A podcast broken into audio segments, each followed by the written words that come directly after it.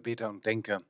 Das ist der Bedenkzettel vom 15. August 2021, dem Fest Mariä Aufnahme in den Himmel. Unvermisst.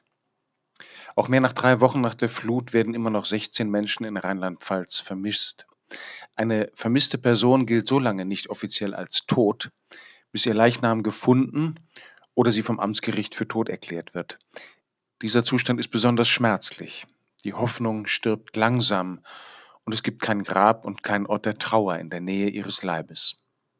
Auch Maria, die Mutter Jesu, hat kein Grab, nur ein leeres, das in Jerusalem verehrt wird.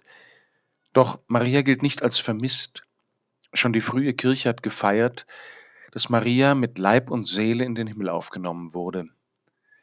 Aber werden mit Leib und Himmel nicht zwei verschiedene Kategorien vermischt? Denn Himmel ist kein Ort unter anderen und ein materieller Leib kann nicht in eine geistige Wirklichkeit eingehen, man kann auch nicht im Traum essen und satt aufwachen. Doch ebenso wenig ist der Himmel bloß eine geistige, immaterielle, transzendentale Parallel- oder Gegenwelt zur leiblichen, materiellen, immanenten Welt. Himmel ist vielmehr die Synthese von beiden und ihr Ziel.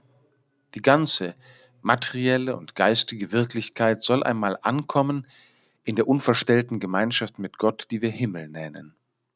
Irdisch erfahren wir eine Ungleichzeitigkeit. Im Tod geht die Seele des Menschen dem Leib voraus. Aber der Himmel möchte die Leiblichkeit des Menschen nicht missen. Deshalb wird einmal auch der Leib auf eine neue Weise verklärt, sagt die Schrift, auferstehen und im Himmel sein.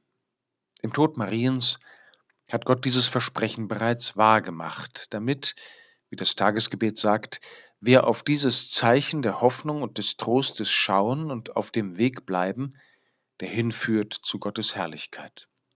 Im Himmel soll keiner und nichts von uns als vermisst gelten.